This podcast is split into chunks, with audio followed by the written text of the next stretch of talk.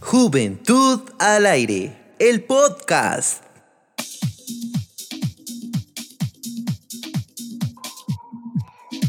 ¿Qué tal, juventuneros y juventuneras? Sean bienvenidos una vez más a un nuevo episodio de Juventud al Aire, el podcast que es traído gracias al apoyo de Asociación Comunicares eh, ya que somos parte de, somos proyecto de Comunicares y también al apoyo de American Friends Service Committee. Yo soy Raquel y estoy muy contenta, pero de verdad, así, muy contenta de estar otra vez con ustedes en un episodio más del podcast de Juventud al Aire. Vamos a hablar de un tema muy interesante, así que mm, traemos de todo un poco y me encanta, la verdad me encanta estar acompañada de dos muy buenos amigos que le van a poner también su sal y su pimienta a este episodio. Así que sean bienvenidos desde ya y muchas gracias por estar aquí con nosotros.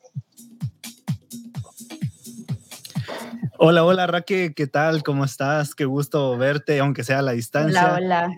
Es un gusto poder saludarles a todos y a todas. De verdad, estoy muy contento de volver a este proyecto llamado Juventud al Aire. Mi nombre es Juan Carlos Solano. De verdad, estoy muy, muy emocionado. Hoy tenemos un tema bastante interesante. Ya lo decía Raquel, no estamos solos, nos falta nuestra buena amiga Astrid. ¿cómo es?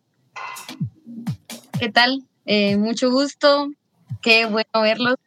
La verdad es que también estoy muy emocionada, nerviosa, pero alegre de estar con Juventud al Aire nuevamente, el primer podcast del año y se vienen muchos más, así que estén preparados. Yo soy Astrid Zapeta y será un gusto poderlos acompañar hoy. Así es, así es, es de verdad un gusto. Hoy vamos a estar hablando a un tema bastante complicado, pero que de verdad ha afectado no solo a nosotros como país de Guatemala, sino a todo el mundo. Y Hoy vamos a estar hablando un poco sobre lo raro, lo feo, lo malo y lo chilero que nos ha traído esta pandemia. Vamos a estar hablando de todo esto a lo largo de este programa, así que vamos de una.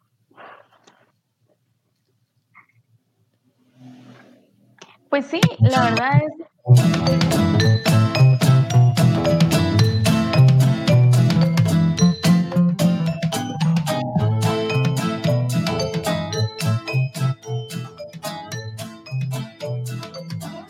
como ya lo dijo Juan Carlos, ¿verdad? Y a la gran, qué bueno verlos ustedes. La verdad estoy muy contenta porque ha pasado tanto tiempo y verlos en, en pantalla, ¿verdad? Es algo muy alegre, así que qué bueno que estén aquí. Y como ya le decía Juan Carlos, vamos a hablar de todo un poco porque creo que esta experiencia de, de la pandemia pues nos ha traído cosas muy malas, seamos realistas, nos, nos ha traído cosas muy malas, eh, tal vez nosotros no lo, no lo hayamos visto así, no lo hayamos vivido así, pero para otras personas sí, para otras personas pues pese a que es una enfermedad y todo, pues han logrado salir adelante. Pero vamos a empezar así como un poquito leve con cosas raras, pero así súper raras que hemos visto en esta pandemia. Y voy a empezar yo. Por ejemplo, creo que algo muy raro que yo he visto es de que eh, yo antes vivía en un municipio, entonces toda mi vida estoy ahí y era como todo muy tranquilo y todo. Cuando me vine aquí a la ciudad, eh, me di cuenta que nunca se detiene nada. O sea, siempre hay carros, siempre hay gente, siempre, hay de todo. Las granizadas. y con esto, em, ver paralizado todo, para mí realmente fue muy extraño yo trabajo en una farmacia, entonces podía salir como en, en, horarios que ya toda la gente pues estaba en su casa y ver las calles vacías. Ustedes, para mí fue de las cosas más extrañas que yo, que yo pude ver. Y tal vez dirán, pero, pero ¿cuándo? ¿Cuándo vamos a ver la, ciudad así de vacía otra vez? Entonces, ¿qué creen ustedes que ha sido como lo más raro que pudieron haber visto en, en, en este tiempo? Que todavía continúa, pero hay cosas que han ido cambiando. Voy yo, voy yo. Dale, dale. Y, y esto me ha pasado porque estoy trabajando desde mi casa. Justo como acaban de escuchar, al fondo, mis perros ladrando. El ambiente del home office. Exacto. Entonces, lo raro es que em, mis clientes hayan escuchado ladrar a mis perros. Ah, es cierto, mi sobrina también ha trabajado mucho tiempo desde aquí de casa Ala, y teníamos en ese entonces, cuando empezó la pandemia, una de mis sobrinas, la más pequeña de todas, era bebé. Entonces, eh, cuando tenía hambre lloraba, cuando estaba, necesitaba cambio de pañal lloraba. Y mi sobrina siempre salía así como, ayuden a calmar a la bebé porque estoy con un cliente. y creo que les llamaban la atención, no estoy muy seguro, pero creo que les llamaban la atención si se escuchaba así como ruidos de fondo. Entonces, no, no, sé si es cierto, Astrid, desmiénteme o confírmame esa cosa. pues fíjense que sí, eh, un cliente incluso me dijo, ¿y usted está en su casa? Y yo, sí, señor. Sí, porque escuché a su perro ladrar, me dijo. Ay, disculpe, le dije. Entonces me dijo, ay, no se preocupe, aquí también yo estoy trabajando desde mi casa y que aquí tengo mi perrito, que no sé qué. ¿Y la soya es nena o es nene? Me dice. Yo, ay, es nena, le dije. Pero sí se, se, puso curioso y hasta salió una conversación con relación a, al sonido que él había escuchado. Y el, ese fue el caso bueno, porque tuve otro caso que fue contrario y el cliente se molestó. Eh, de igual manera le dije que, que disculpara y creo que me, me terminó colgando la llamada porque sí se molestó un poquito porque hasta cierto punto creyó que no era una llamada como real o tal vez profesional. Sí, sí, sí. Y se terminó molestando. Entonces sí pueden, pueden haber varios casos. Sí, definitivamente no todas las personas eh, comprenden. Yo creo que cuando, que cuando vivís eso es cuando realmente lo puedes comprender al 100, porque como dice Astrid, a mí también me tocó atender a clientes y que otras personas también, por ejemplo, cuando tenías que hacer alguna gestión del banco o algo así, ah, que es todo estaba saturado. Entonces era así como, señorita, disculpe, yo, bueno, no, no se preocupe porque en realidad también es la misma situación, ¿verdad? Sí, me ha pasado. Otra, otra, de las cosas raras, ¿cómo, ¿cómo, lo ven ustedes? Usar mascarilla ustedes. Ah. Para mí, a la gran usar mascarilla es, obviamente ahora es como normal. Sí. Y si se te olvida, pues entras corriendo y la mascarilla se me olvidó y te la pones y salís, ¿verdad? Pero ya no puedes salir sin ella. Sí, yo lo sentí raro muy, muy, muy al principio. Es que al, al, hablar de cosas raras durante la pandemia es que definitivamente son cosas que nunca te imaginaste vivir, que nunca te imaginaste estar pasando y únicamente durante una pandemia lo podemos decir que, que está sucediendo. Cuando empezó todo este tema de que el virus estaba entrando en Guatemala, eh, que todo el mundo ya se estaba preparando para esto, eh, se me hacía muy extraño ver que todo mundo, todo el mundo estaba vendiendo mascarillas. Yo decía, ¿será que tan así va a afectar a nuestro país? O, y sobre todo ver el precio en que las estaban vendiendo en ese entonces. Yo me recuerdo que nosotros quisimos comprar, porque mi familia es grande, quisimos comprar una caja y la caja costaba 250 quetzales de las mascarillas. Entonces, y eran 15 mascarillas, no eran muchas tampoco. Entonces, sí. eso fue muy, muy extraño ver ese consumo masivo de mascarillas y de gel. En un momento se acabó todo. Y de papel, aunque no sabemos por qué, pero de papel también. Nos va a quedar la duda. Cabal. Sí, y ahorita en época de calor, si van al mercado con mascarilla, hasta cierto punto uno siente que se sofoca. Sí, todavía. Se te acumula el dióxido de carbono dentro de la mascarilla y no sabes ni qué hacer. Entonces, un tip podría ser eh, tal vez buscar un lugar alejado de donde se encuentren, donde haya eh, ventilación y poca gente y quitársela un momento para que podamos respirar airecito. Ah, y, y, es que eso es raro hasta eso es raro lo que decís, Astrid, porque, por ejemplo, empezaron a salir videos de cómo respirar mientras utilizas tu mascarilla, cómo respirar. Y, o sea, ¿cuán, ¿de cuándo acá nosotros nos íbamos a imaginar que nos iban a dar un tutorial de cómo respirar? Exacto. Entonces, o cómo lavarse las manos. O sea, el hecho de cómo lavarse las ¿En qué momento no supimos lavarnos bien las manos? Eh, hay hasta una técnica que tienes que lavar entre los dedos, de arriba abajo, de, hasta los pulgares. los pulgares. O sea, eh, es algo que solo durante una pandemia pudimos haber visto. Y yo les quería comentar algo también que se me hace muy. Al principio se me hizo muy raro y tierno a la vez, pero digamos, mis sobrinos estaban estaban conscientes de todo lo que estaba pasando, quizás no del todo, pero tratábamos de explicarles el por qué había eh, tanto cuidado y lo entendieron de tal manera que, digamos, si ustedes vienen a mi casa algún día que, que se pueda, eh, mis sobrinos no dejan entrar a nadie si no se desinfecta. O sea, mis sobrinos tienen listo el, el spray, El spray. en la puerta, colgado, y quien entre dice levanta pies, levanta manos, los lo, eh, lo, como lo riegan, cual, lo riegan cual mata, entonces nadie entra si no se desinfecta. Y ellos son los encargados y nosotros los molestamos porque a veces eh, alguien entra y, y ellos no vieron que se desinfectó, entonces les decimos, se les entró uno y iban corriendo todos a traer el spray y el gel y lo desinfectan total. Entonces, eso se me hace muy curioso eh, verlo todos Sí. los días. Y, y, por ejemplo, ahorita que hablabas del, del lavado de manos, Juan Carlos, también a mí me parecía bien, tal vez no tan extraño, pero sí, sí raro. Todas las cancioncitas que salieron como para que se te quedara como lavarte las manos, pero también se me hizo raro todas las canciones que salieron de, de la cuarentena, Sí, O de que estamos coronavirus, encerrados, coronavirus. coronavirus, coronavirus.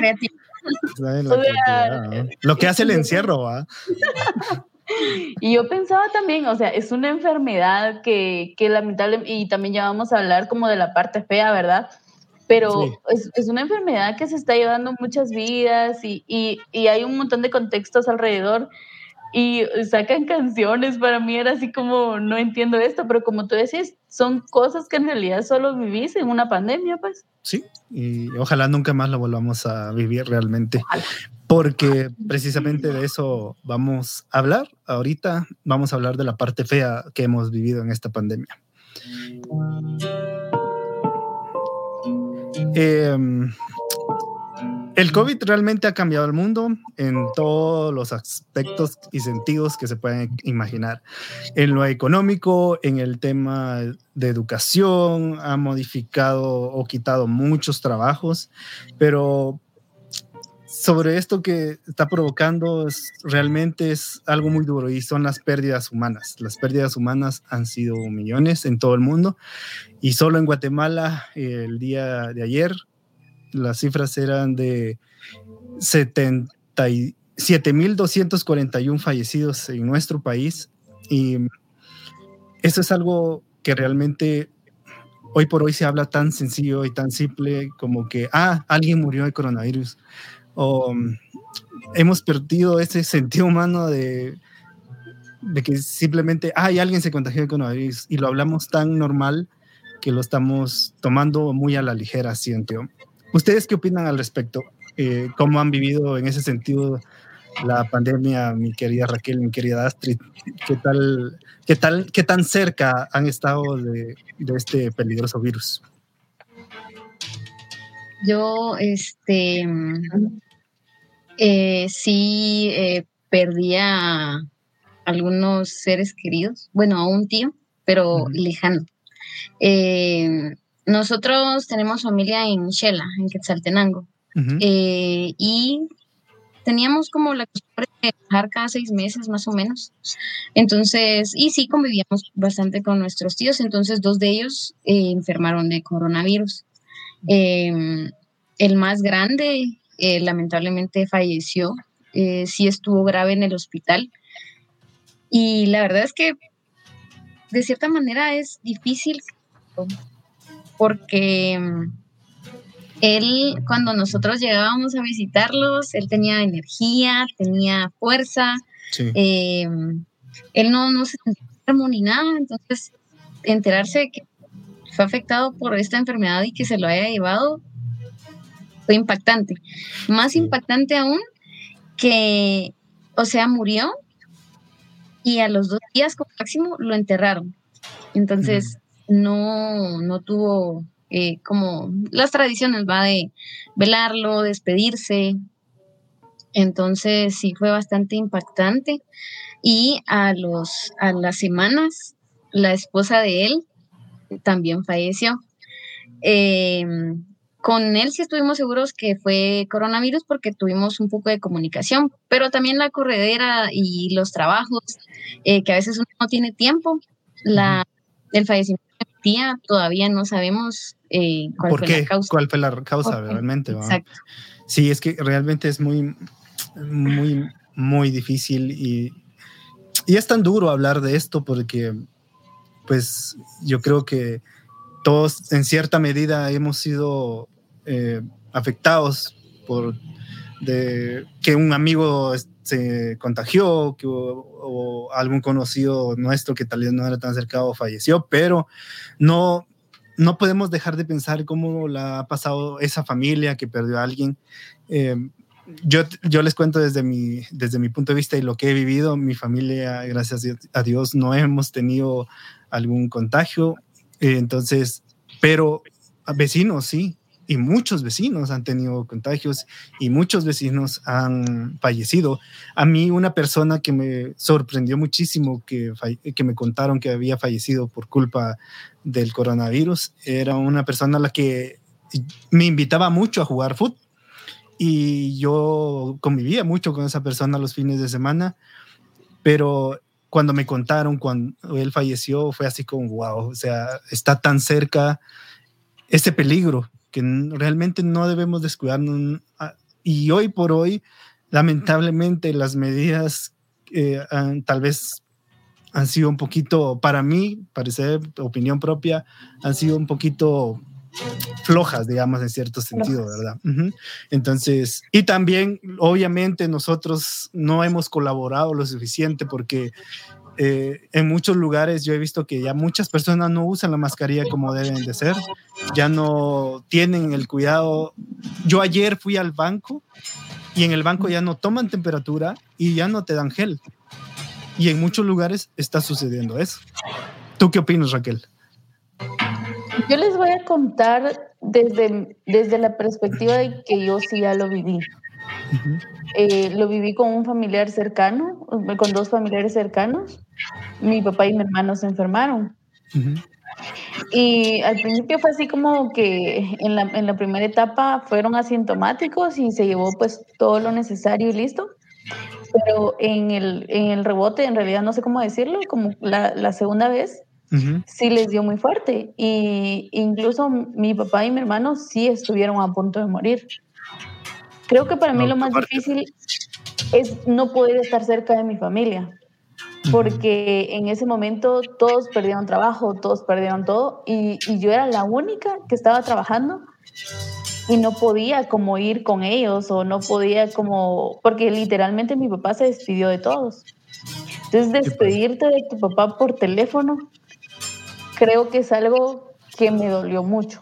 O sea, yo se los digo, a mí sí me afectó muchísimo y yo pasé como seis meses sin ver a mi familia hasta que yo los vi, créanme que fue una, una satisfacción tan grande. Y en este momento que también eh, eh, mi hermana está en estado delicado y, o sea, llegó hasta, una, hasta un punto de estar en terapia intensiva. Entonces, em, para mí sí ha sido muy difícil hablar de esto, saber de esto. Como les dije al principio, es una perspectiva de que hay cosas buenas, por decirlo así, cosas malas, pero en realidad lo feo es esto. O saber de un amigo, saber de una persona que está entre la vida y la muerte, y, y aquí es donde tocamos otro punto. ¿Cómo es esa cuestión de, como decía Astrid, no poder despedirte de una persona? Porque si bien nadie está preparado para despedirse de un amigo o de un familiar, el hecho que tampoco te puedas despedir creo que te afecta también más. Y es que ¿quién te enseña eso? Ah? Exacto, o sea, y, pero, pero vamos al punto de que por lo menos antes puedes tener tu tiempo de y en realidad ver a la persona que falleció y confirmar que falleció y, darle el último adiós. sí, por lo menos tener esto. ¿eh? Ahora no, o sea, ahora no, no tenés ese, ese chance. Y como yo creo que un día hablábamos contigo, Juan Carlos, de, de que tengas un amigo que haya perdido un familiar y que no puedas apoyar físicamente a tu amigo, es algo también muy complicado y muy triste, porque es cuando tu amigo te necesita más, porque es cuando tu amigo tal vez está mal y no puedas ir con esa persona.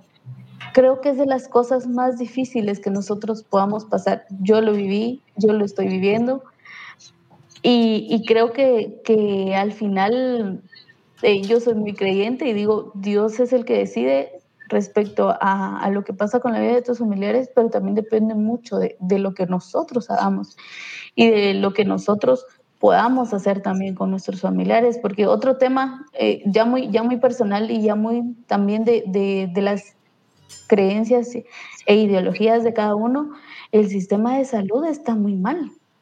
Entonces también por otro lado sentís una impotencia de que no puedes, digamos, llevar a tu papá o tu mamá a, a, un hospital porque no te lo van a aceptar, porque simplemente te van a decir, mire, estamos saturados y no hay espacio, y que te tengas que ir con tu enfermo de regreso a tu casa. O sea, creo que son golpes muy difíciles desde muchos aspectos de la vida, desde lo económico, desde lo, desde lo sentimental, desde, desde todo.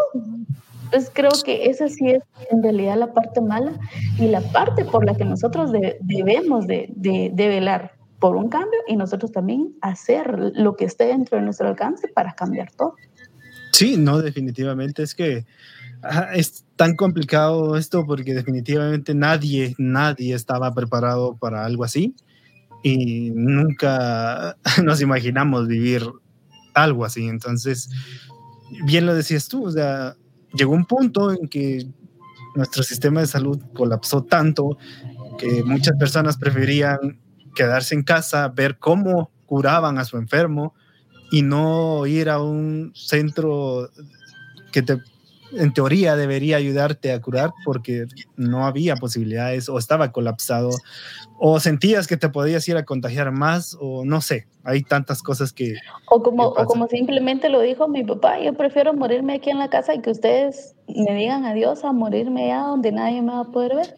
Y es que... Así de difícil, pero así de. Así, así de duro, muchas personas piensan igual y, y muchas personas perdieron esa batalla y es que es, es muy difícil eh, poder eh, explicar esas emociones y esas sensaciones, miren.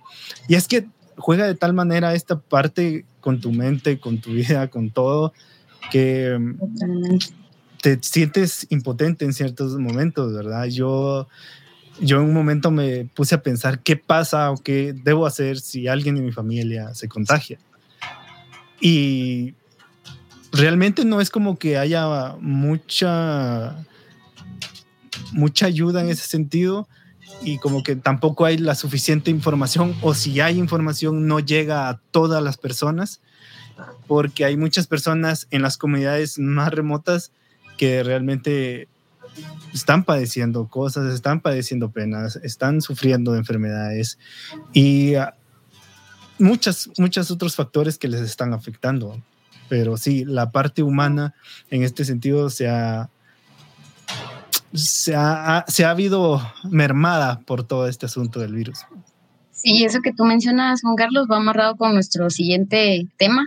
Eh, solo les quería comentar que eh, antes de concluir este tema, que también, si bien es cierto, concuerdo con lo que decía Raquel de que el sistema de salud está muy colapsado, tenemos que poner nosotros nuestro granito de arena, considero, por ejemplo, así como hacen tus sobrinos, que ellos se desinfectan, así como hacen muchas personas que sí mantienen su distancia, eso aporta para que para cuidar, cuidarnos a nosotros mismos y cuidar a los demás, ah, para que el virus pues no se propague, porque eh, también hubo un caso personal em, con mi hermano, porque eh, una de las compañeras de él pues se fue de viaje en Semana Santa Mm. Regresó a trabajar normal y eh, pues resulta que la, la señora dio positivo. Entonces nosotros creyendo que mi hermano se había, se había infectado, creyendo que nosotros también estábamos infectados. Yo en ese momento, eso fue hace como, eso fue la semana pasada. Entonces, eh, yo estaba, nervio, estaba un poco nerviosa y ansiosa esperando a que él le dijeran el resultado de, del examen que se había hecho. Sí, esperando lo peor, ¿verdad? Exacto. Afortunadamente pues salió negativo y nosotros pues seguimos con nuestras normas de, que, de desinfectar, de gel, mascarilla todo el tiempo. No importa si vamos aquí a la esquina a traer tortillas, tenemos que usar la mascarilla. Sí. Eso es lo que hacemos nosotros eh, como caso puntual personal. Y no relajarnos para nada, simplemente no relajarnos porque esto no ha acabado. Exacto. Y pues eh, nos toca cambiar de tema. Estábamos hablando de lo feo, pero de esto feo pues se desprende también y amarra lo malo, que son pues problemas derivados de la pandemia que casi no se hablan. Sí. Eh, ¿Qué tenemos para eh, complementar este tema? Hay una...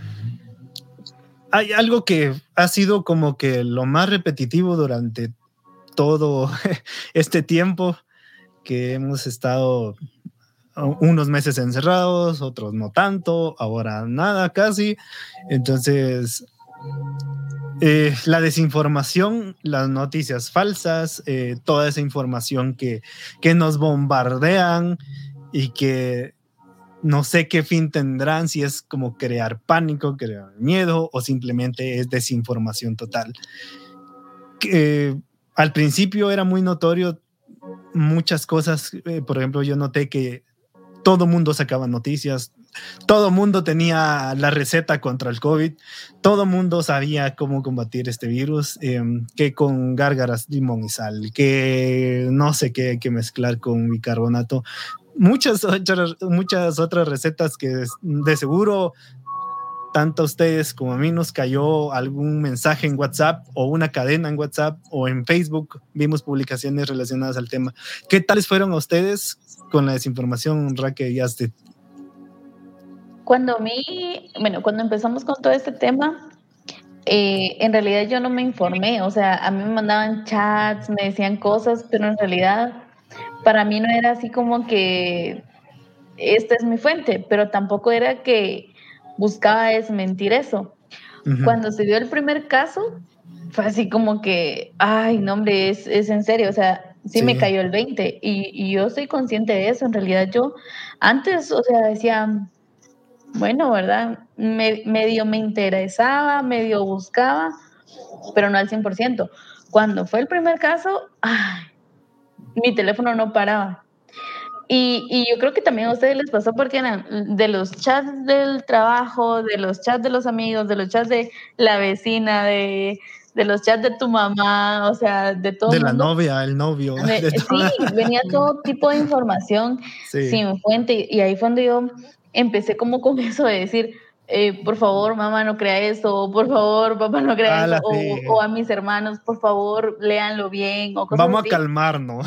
Ajá, porque sinceramente eh, hay, hay, algo que yo pensaba, ¿verdad? De que la desinformación en, en, realidad tiene muchas consecuencias y puede llegar a muchas consecuencias graves. Por ejemplo, si, si no sabes si sos alérgico a algo y porque escuchaste que el remedio tal funciona y lo empezás a hacer y de ahí te trae consecuencias en tu salud, o sea, yo, yo decía, qué fuerte todo esto.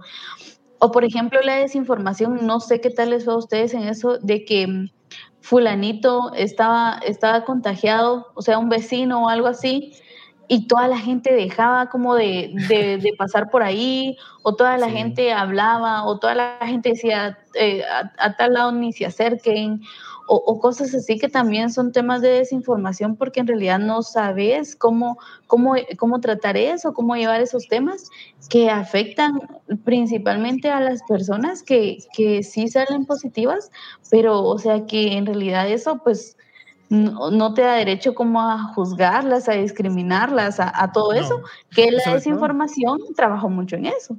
Sí, y es que sobre todo estamos expuestos a una situación que a cualquiera nos puede llegar a pasar.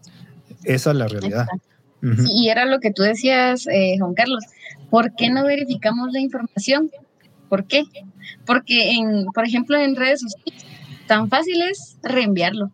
Sí. me un mensaje, lo reenvío no que ni siquiera sabes Exacto. qué, lo reenvías. No, eh, ni siquiera terminan de leer el post en Facebook y ya lo reenviaron. Y saben qué es lo peor. Yo digo que es una de las cosas más feas. Por ejemplo, cuando le cuestionas a alguien y crees que eso es cierto y te dice, no sé, pero por si las moscas. Sí. O sea, ¿qué? Sí. Por si las moscas, mejor lo envío. El viernes pasó iba a dar el presidente, que eran las 2 de la tarde del viernes. Y mi supervisora envió un mensaje por chat, un screen. Ya tenemos nuevas disposiciones que no sé qué. Entonces me metí a ver la imagen y lo primero que observé, va, era prensa libre. Está bien, es un medio que es eh, creíble y, y grande y lo que sea. pero vi el, el horario de la, de la captura y decía 6.35.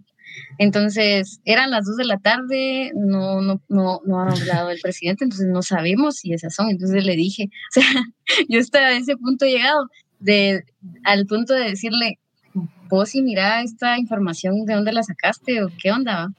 Eh, no, es que dice prensa libre y yo, pero lo que pasa es que el presidente todavía no ha hablado, entonces espérate a que, a que hable para que todos conozcamos y decirle a tu contacto que tengamos cuidado con la información que maneje y que no la esté reenviando porque todavía no ha hablado.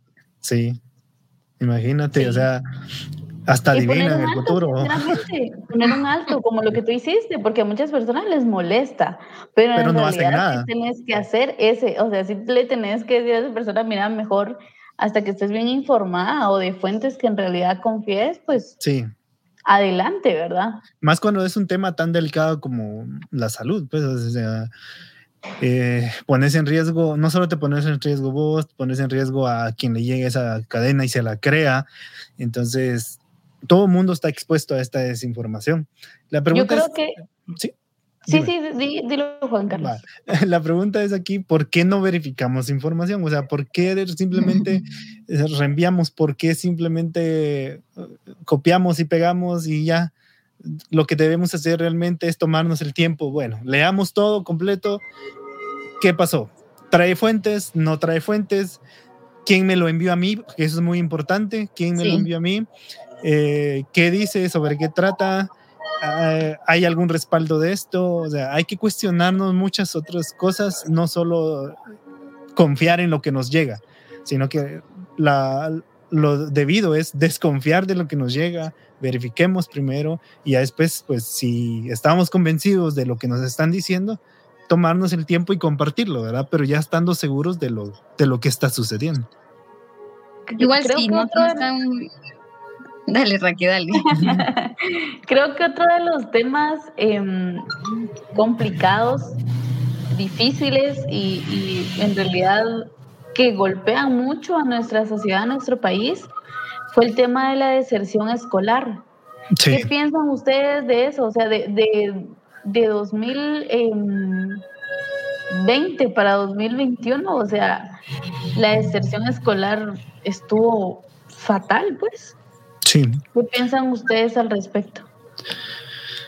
Ufa, mira, es un tema bastante complicado porque la deserción escolar no es solo el hecho de que alguien dejó de ir a, la escuela o al colegio, sino que está amarrado a muchos otros factores. uno de ellos es uno de ellos es lo económico.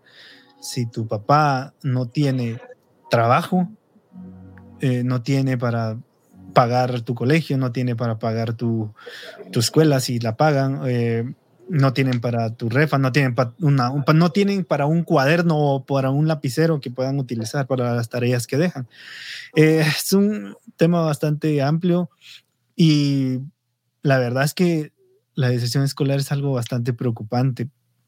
Em, precisamente estábamos hablando de que muchos niños llegan a la, a la escuela por la refa y no, y no aprender, sino que llegan a la refa y llegaban a la refa. Entonces, cuando empezó esta pandemia y ya no hubo escuela que te ofreciera una refa, ya ni siquiera eh, te tomabas el tiempo de ver qué tareas hay o dejaron algunos trabajos o qué, ¿verdad? Entonces, por lo menos cuando llegaban por la refa, por lo menos recibían clases, eh, porque si no, no había refa. Pues, sí, o sea, lo que...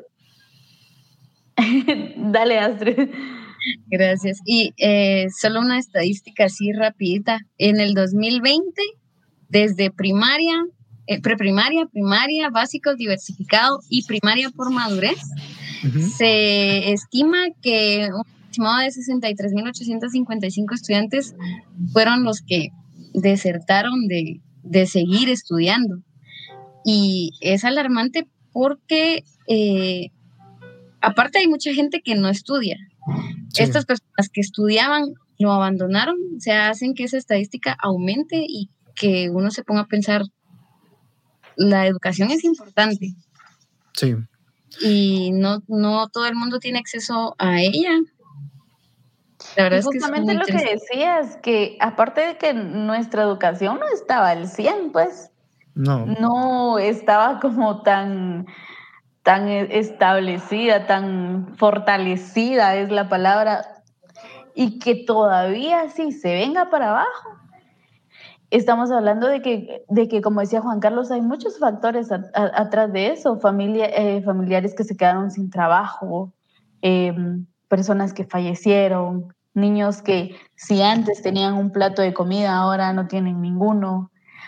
Y el trabajo informal, que también eh, fue ahorita muy afectado, o sea, de por sí que un trabajo informal cuesta, que todavía se ve afectado, hay, hay muchas complicaciones respecto a, la niñez, a la adolescencia, a las juventudes, porque mm, no solo los niños, los adolescentes y adolescentes que quizá eh, trabajaban en algo para poder estudiar y que ahora pues no se pueda, es algo que, que nos afecta mucho como país. Sí, y esta estadística que nos presentaba, nos decía Astrid, esto fue en el, lo hicieron en el 2020, este año no han hecho. Y si lo hicieran, esta cifra, yo no sé hasta cuánto más llegaría. que se, por, qué? Porque los factores han cambiado muchísimo, digamos. Eh, los niños ahora necesitan internet para poder conectarse. Va, y necesitan un teléfono que pueda... Eh, un teléfono como mínimo. Mínimo, un teléfono como mínimo para que puedan ver eh, las imágenes, ya ni siquiera texto, ya no un mensaje de texto, sino tienen que ver imágenes porque los maestros mandan imágenes, mandan videos. Um, algunos dan clases en línea, que donde todos se tienen que conectar. Y todo eso, yo no sé qué tanto acceso puedan tener los chavos y chavas de nuestro país, donde la mayoría pues no es de clase media baja o baja.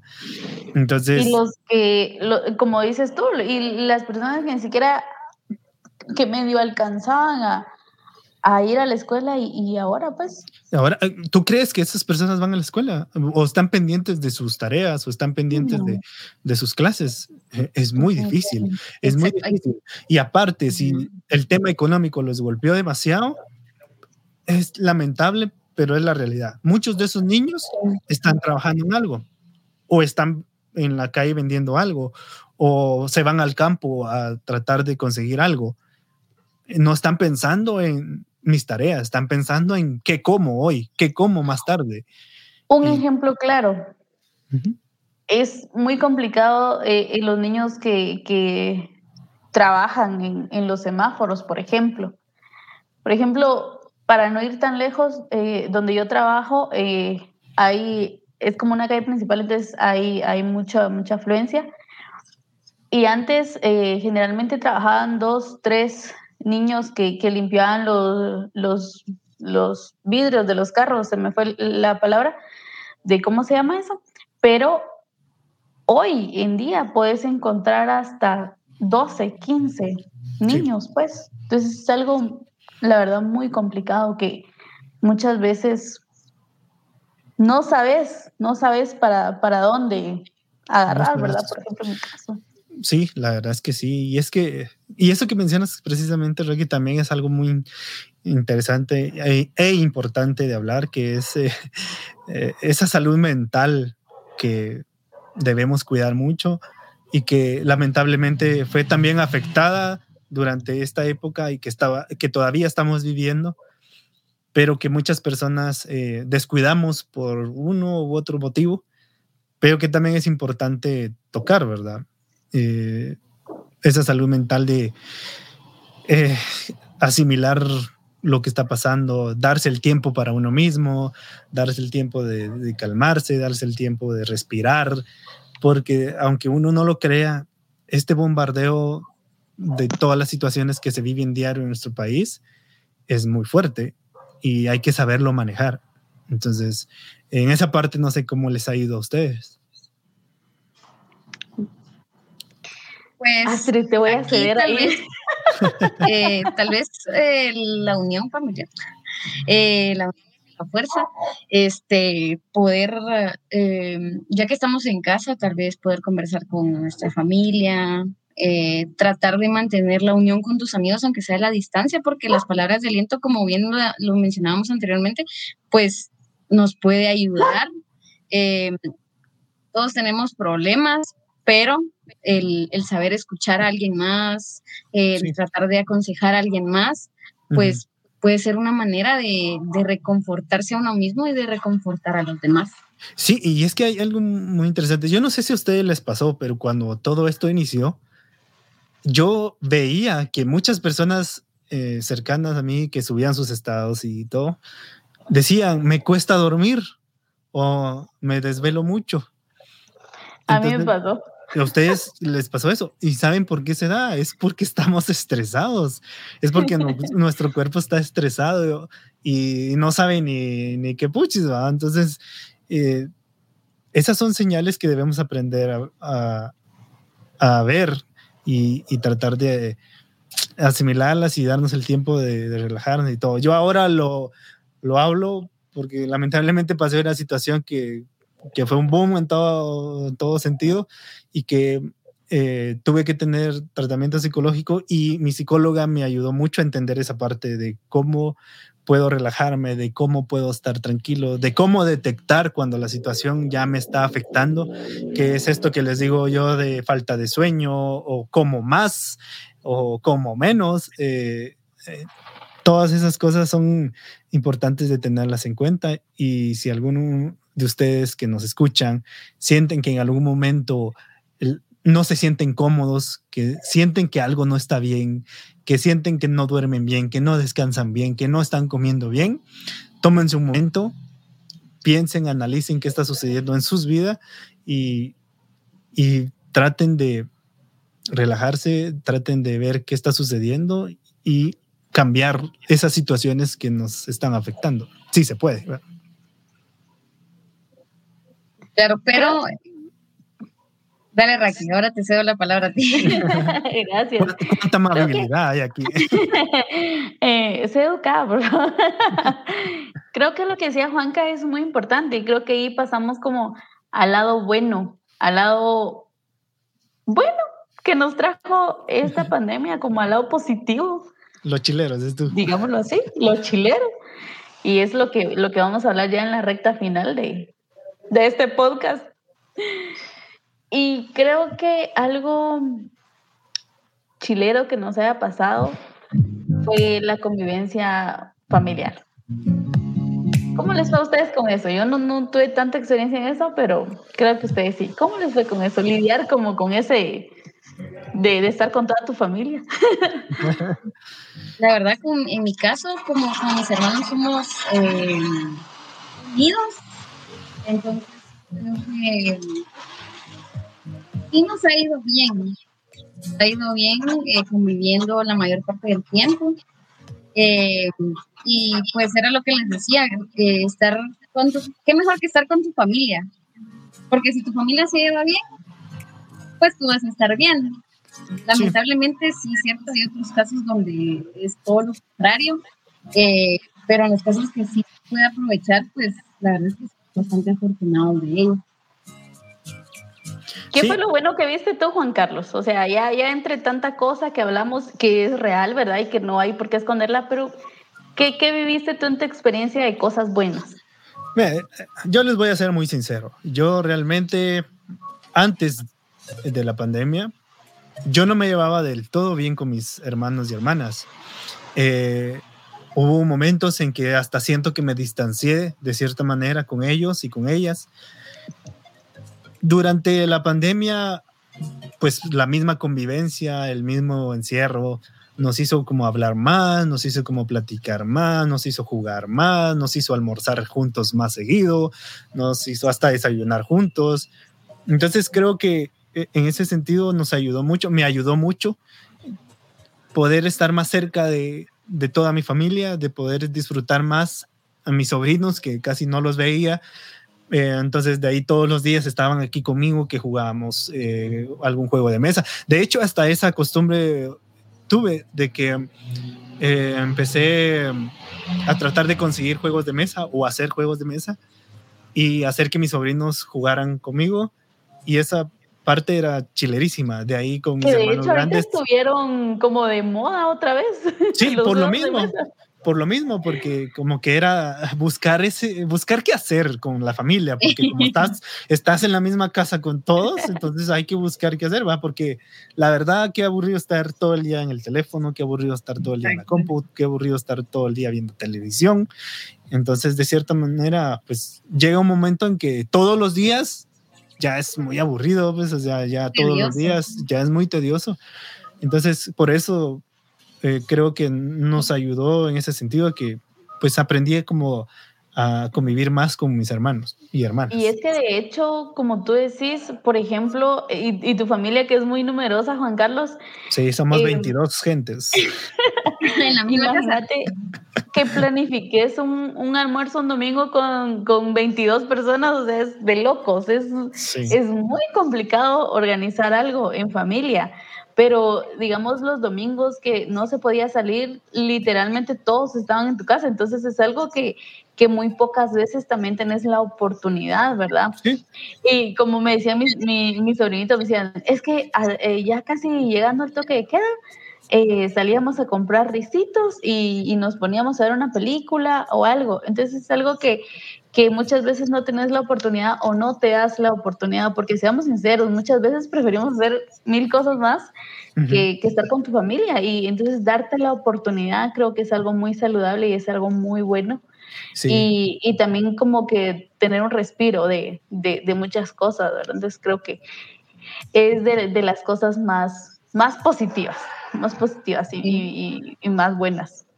sí, definitivamente. Otro, otro punto, como hablamos con Juanca, los que, trabajamos, los que trabajamos desde casa, es que nos ahorramos, en nuestros casos tuvimos la oportunidad de ahorrar Sí. económicamente, sí, de ahorrar lo de los pasajes, ahorrar lo de las chucherías de la calle, o Claro. de repente no llevábamos almuerzo y comprar almuerzo, comprar Sí. desayuno. la eh, refa. la- comprar una refa que se te antojaba de que un licuado, que un café. Sí, sí, sí. Entonces, eso también para algunos, algunos fue positivo. Sí, sí, Sí. sí. En, en mi caso fue bastante positivo porque em, yo soy muy comelón. Em, antes era más y comía muchas chucherías, o sea, muchas chucherías. Y pues ya con este am, tiempo que estamos viviendo, pues ya no es como la misma emoción de salir a comprarte un, dulce o, o un risito o una tu agua gaseosa. Yo creo que desde que inició la pandemia hemos aprendido un montón, desde muchos aspectos, desde lo económico, desde lo laboral, eh, desde también lo académico. Pero algo que yo he aprendido bastante en este tiempo y que me ha costado mucho, creo que es poder demostrarle o decirle a las personas a mi alrededor que las quiero, que las aprecio. Eh, en realidad a mí siempre me ha costado como expresar mis sentimientos y, trato de hacerlo como por medio de actos, pero yo decirle a una persona te quiero es algo muy raro que lo haga. Y ahora con todo esto pues he aprendido a, a decirle a mi familia, a decirle a mis amigos que de verdad los aprecio y que agradezco tenerlos en mi vida. Entonces creo que para mí uno de los mayores aprendizajes ha Bueno, lo que más he aprendido, lo que más he reflexionado al haber estado viviendo esta pandemia que aún la estamos viviendo, pues es que definitivamente somos muy vulnerables, somos muy frágiles ante una inmensidad tan grande como lo es un virus que vino definitivamente a mover todo, vino a cambiar todo y que hoy por hoy pues lo que más me ha enseñado es a ser agradecido ser agradecido con las cosas que tenemos, ser agradecido con lo mucho o poco que llegamos a tener, eh, agradecer por un trabajo, agradecer por tener salud, agradecer por estar vivo, simplemente a pesar de las dificultades que hemos estado viviendo durante este tiempo, durante, durante este encierro, pues creo que esta es la experiencia y ese es el aprendizaje que más destaco de toda esta pandemia.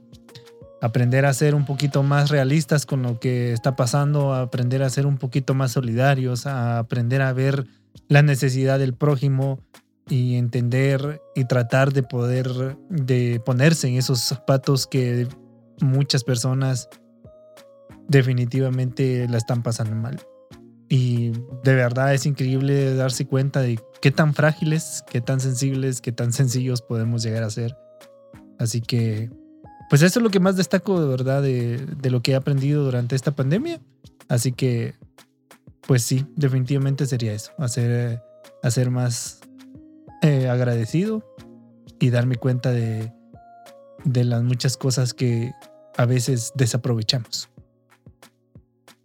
Bueno, mi mayor aprendizaje para esta pandemia ha sido a poder valorar las cosas, principalmente valorar a la familia y las amistades que están con vos en este tiempo, las verdaderas amistades, eh, valorar los ingresos que tenés porque sinceramente es importante poder tener un trabajo. Sabemos que pues hubieron muchos despidos en esta época, pero el que tú tengas un ingreso fijo es bastante importante y pues aprendes a valorarlo también. Entonces yo me quedo con esos puntos y gracias por, por escucharnos. Y bueno, estamos llegando al punto final del podcast del día de hoy.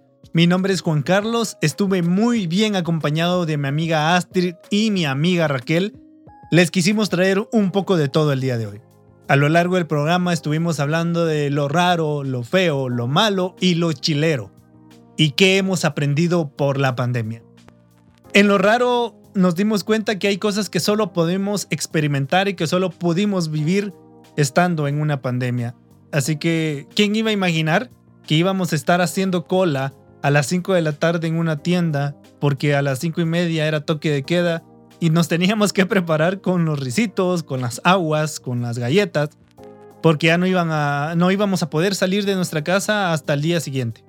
Esto es algo que definitivamente creo quedará en la historia y que todos y todas les contaremos a nuestros hijos y nietos más adelante. Eso es en la parte rara y en esas cosas que, como les contaba, solo podemos vivir en una pandemia. En lo feo, tuvimos un momento bastante emotivo, tuvimos momentos para reflexionar sobre lo que hemos estado padeciendo. Tal vez nosotros directamente no, pero algún amigo, algún vecino, algún familiar directo, pues lamentablemente se ha infectado con este virus y que eso está sucediendo en todo nuestro país. En todo nuestro país hay pérdidas humanas debido a esta enfermedad y por eso mismo teníamos esa plática con mis amigas de que debemos seguir cuidándonos y debemos seguir con las medidas más fuertes aún. Debemos seguir en este plan de que esto no ha terminado porque así es, esto no ha terminado. Y esta parte lo estuvimos viendo en esta sección de lo feo que estuvimos platicando en el día de hoy, en este podcast. Y también tuvimos eh, un recopilatorio de las cosas malas que quizás nadie se ha tomado el tiempo de poder platicar un poquito a fondo, de quizás no saber qué está sucediendo con el tema de educación en nuestro país, qué está sucediendo con nuestra salud mental también. O sea, hay partes y hay cosas que debemos de tomar en cuenta que mm, se nos, eh, no sé, hemos estado padeciendo de muchas cosas y que tal vez nadie nos ha enseñado a cómo sobrellevarlas en la parte de la salud mental. Y pues en cuanto a la parte educacional estuvimos hablando, de verdad es un panorama bastante desolador el hecho de ver que se han, han dejado de estudiar muchísimos niños y niñas de nuestro país y que es un tema que definitivamente nuestras autoridades deben de tomar muy, muy, muy en cuenta. En lo parte de los chileros, pues definitivamente estuvimos hablando un poco sobre la parte buena de, de todo esto. Yo sé que tal vez cuesta mucho, yo sé que tal vez es muy difícil verle el lado bueno, el lado positivo a todo esto, pero toca. Y es necesario porque si no, de verdad sería más difícil ver el lado malo de todo. Sería mucho más difícil conllevar todo esto y tener que soportar tanta cosa que se dice, tanta cosa que se ve.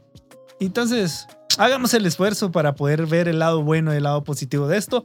Y es lo que quisimos hacer el día de hoy en este podcast. Quisimos mostrarles que no todo ha sido malo. Hay partes buenas como el hecho de que tuvimos más tiempo para reconciliar con o fortalecer las relaciones familiares y que también tuvimos mucho tiempo para poder jugar con nuestros sobrinos, poder jugar con nuestros hijos, con nuestras hijas, de poder compartir con nuestros padres, o sea, eso es muy importante.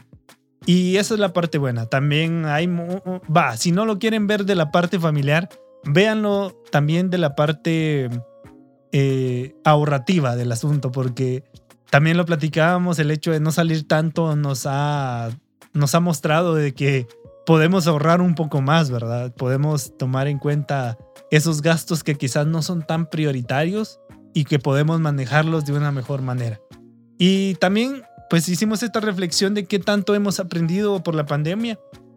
En mi caso, yo les platicaba de que definitivamente lo que más he aprendido es a ser más consciente de las cosas y apreciar más todo y ser agradecido. Esperamos que les haya gustado el podcast del día de hoy. Recuerden que Juventud al Aire es un proyecto de Asociación Comunicares que está apoyado por American Friends Committee y que a la distancia les mandamos un fuerte abrazo. Gracias por su sintonía. Recuerden que van a haber más episodios, recuerden que van a haber muchos más podcasts, así que sigan atentos a nuestras redes sociales y no dejen de escucharnos porque les traemos muchísima información. Este es solo el comienzo, así que no olviden, a seguir cuidándose, no dejemos nuestras medidas de prevención a un lado, al contrario, tomémoslas más en cuenta hoy por hoy. A la distancia les mando un saludo, mi nombre es Juan Carlos, se despide también mis amigas Raquel y Astrid y hasta la próxima.